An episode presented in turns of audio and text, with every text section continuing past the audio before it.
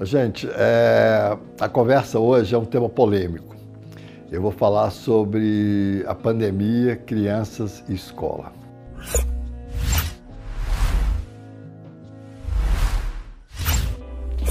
É, eu tenho evitado de discutir isso aqui no canal, as pessoas têm pedido muito para falar sobre isso, mas é, é um tema muito delicado e eu tento respeitar as opiniões familiares algumas vezes, mas eu acho que agora é importante eu falar com um psiquiatra infantil, até porque eu tenho visto a posição de alguns especialistas da área, pediatras, neurologistas, e eu não concordo com o que eles estão falando. É, o que, que eu quero dizer é o seguinte: a pandemia é muito mais grave do que a gente está vendo, cada dia piora e tem uma chance de piorar ainda mais, infelizmente. É, as crianças são acometidas, eu tenho tratado de crianças que foram acometidas pela pandemia, pelo Covid, ou que foram acometidas pelas medicações ditas medicações protetoras de Covid, que eu já falei aqui. Então, o que eu quero dizer é o seguinte: a volta às aulas é uma posição das famílias. Né? Às vezes eu acho que infelizmente, mas como a gente não tem um governo decente, um Ministério da Educação que toma posições que protejam as crianças, a gente tem que tomar cuidado. Qual é o cuidado? A volta às aulas, e parece uma necessidade, eu tenho visto muito na mídia isso, principalmente na televisão, pessoas falando sobre o grande prejuízo que as crianças estão tendo. Todos estamos tendo grandes prejuízos. As crianças têm uma grande vantagem elas têm uma resiliência maior para passar por essas dificuldades do que nós adultos. A escola brasileira, de uma certa forma, ela tem um excesso de conteúdo, eu já venho falando disso aqui, e esse excesso de conteúdo é perdido a cada ano. É lógico que existem questões sociais, questões fundamentais, mas existe a saúde de uma criança. E aí entra aquele território, é entre o individual, entre o seu filho, o meu paciente e o grupo, tá certo? O grupo das crianças que morrem é pequeno, mas das crianças que terão problemas posteriores nós não sabemos. A gente sabe hoje, com toda certeza, que para cada quatro pessoas que tiveram Covid, uma delas vai ter problemas de algum quadro neurológico ou uma questão de um transtorno psiquiátrico, de ansiedade, principalmente, ou transtornos psicóticos, algumas coisas. E eu tenho visto isso na minha prática clínica, e é por isso que eu quero falar disso aqui hoje.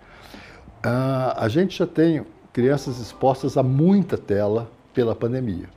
Né? Uma criança que consegue assistir às aulas por EAD, ela tem seis horas de aula. Tem escolas brasileiras que não entendem o limite de atenção de uma criança no EAD e tem propostos 12 horas, 9 horas de ensino dia em EAD. O que é um dos maiores absurdos que a gente pode pensar. Expor uma criança, um jovem, um adolescente a 9 horas de tela de aula, a capacidade dele render com isso é quase que nula. Até porque vai gerar um estresse muito grande e o que ele vai perder é muito mais do que o que ele vai ganhar. Então falta racionalidade para lidar com o EAD, infelizmente. As nossas escolas não estavam preparadas para isso, mesmo a gente já vivendo no mundo digital, elas estavam tentando evitar isso e, de uma certa forma, tem feito de uma forma muito atabalhoada a questão da introdução do ensino à distância. O ensino à distância tem uma perda atencional no grupo de crianças, vou falar delas especificamente, depois eu falo dos adolescentes, enorme. Por quê? Uma grande parte da atenção nas aulas é compartilhada. Isso quer dizer que as crianças precisam de outros olhando para aquele objeto para elas também participarem. Elas perderam isso, tá certo? A aula de AD, eu escutei de uma criança pequenininha que a escola dele estava uma porcaria, porque era tudo pela metade. A professora estava pela metade, os colegas estavam pela metade. O que, que ele estava me falando? A linguagem do EAD é pela metade. Então, muito que a gente aprende com a dinâmica humana, o corpo mexendo, com a fala, os olhares, as expressões do seu grupo, isso é fundamental no processo atencional. Não é só o conteúdo, não é só aquela matéria, como que foi as guerras púnicas. Não, não é isso. Essa, a criança tem que estar compartilhando isso. Ela tem que estar distribuindo isso no grupo para poder fixar mais, tá certo? A nossa escola nunca levou isso em consideração e no EAD menos ainda. O que eu quero dizer é o seguinte: pensem bem antes de colocar o seu filho numa escola num período grave, num país que não tem direção. Nós não temos direção em relação à pandemia. Nós somos um país que novas variantes têm surgido e até a gente descobrir que a variante chegou, já tem crianças mortas com aquela variante, tem bebês que já morreram. Né? Se a gente tem crianças com quadros graves de Kawasaki, eu tenho atendido jovens com problemas atencionais, sequelas de eles não eram TDAH, eu tratava deles, eu tratava de outro problema. Depois do Covid, a gente vê eles com dificuldades atencionais, tanto adultos quanto jovens, tá certo? Então a gente tem um quadro diferente que está acontecendo. Acho que expor uma pessoa que você diz que ama para ela não perder, não é verdade. O que ele pode perder ao longo da vida dele por estar exposto a uma escola presencial, porque a família não dá conta da escola por EAD, porque a escola que ela pagava era muito ruim, ela não quer enxergar isso então, expor essa pessoa ao contato é muito grave, tá certo? Isso num país onde as pessoas não usam máscara corretamente, os familiares muitas vezes também não usam. A gente sabe que a adesão no nosso país às medidas é, coletivas foi muito baixa e a escola é o primeiro coletivo. Então, você está expondo uma criança a um ambiente extremamente hostil. Algumas experiências dão certo, sim, dão, outras não dão mas eu acho que eu não queria que um paciente meu estivesse numa situação que não deu certo, para depois ser descoberto que não deu certo, tá certo? Então acho que nesse momento tomei muito cuidado, muito cuidado com essas orientações de alguns especialistas da infância que estão privilegiando as escolas em detrimento das crianças, porque existe uma pressão econômica gigantesca sobre as famílias que continuam pagando as escolas particulares, nas escolas públicas também uma pressão muito grande, porque as famílias têm que trabalhar, elas precisam daquela da criança naquele espaço. Mas será que é o melhor para o seu filho, já que você quer tudo de bem para o seu filho, a escola nesse momento?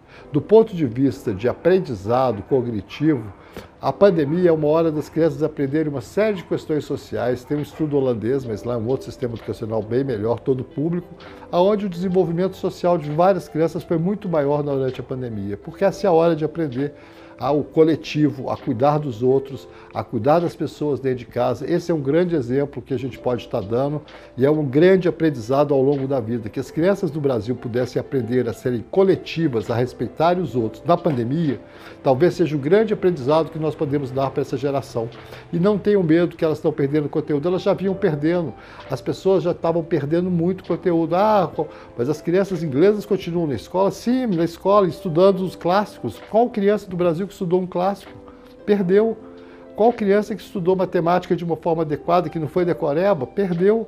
Então, assim, a gente já está perdendo muito para poder querer que a criança se exponha a um território tão ruim que não se apropriou dos conhecimentos e da forma de transmissão nesse século, para poder as pessoas aparentemente ficarem satisfeitas, as escolas ficarem satisfeitas com o seu dinheiro, tá certo? Muito cuidado, famílias, muito cuidado, as pessoas, jovens que querem voltar aos contatos, é fundamental mas vocês têm uma resiliência para passar por isso muito maior do que a nossa. Vocês vão encontrar saída para esse período ruim que a gente está vivendo, que finalmente a nossa geração que votou errado expôs vocês, crianças, a uma pandemia absurda num país que poderia ter encontrado saídas bem mais cedo, com uma grande capacidade de vacinação. Se nós tivéssemos vacinas que podiam estar aqui no país lá desde fevereiro, a gente poderia estar voltando à escola tranquilamente. Nesse momento, muito cuidado, eu acho que extremamente grave. O governo de São Paulo, por exemplo, no auge da pandemia, voltar às escolas, eu acho que isso é muito sério, a gente tem que tomar um cuidado acima da média porque várias decisões são tomadas de uma forma política, mas na verdade só por um interesse financeiro, tá certo? No interesse financeiro em religiões que ganham dinheiro com isso, em escolas que ganham dinheiro com isso. E aí a gente tem um sério problema, porque todo mundo pensa, ah não, mas isso é coisa de PT, isso é coisa do Guedes. Não, gente, não é nada disso. A gente está vivendo um momento que nós temos que repensar a gente e a gente tem que tomar atitudes nossas para os nossos filhos e pensar no futuro deles. Essa é a hora da gente se cuidar.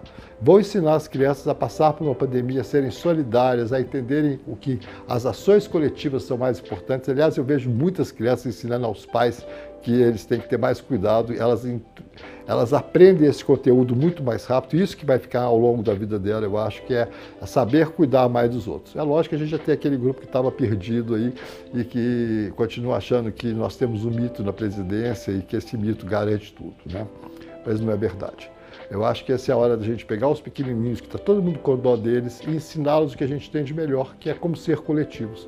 Esse é o grande aprendizado da pandemia que nada vai tirar das crianças. E o Brasil vai ser bem melhor se tiver uma população que entenda o que é o espírito coletivo, o que é um Estado de direito que depende do espírito coletivo.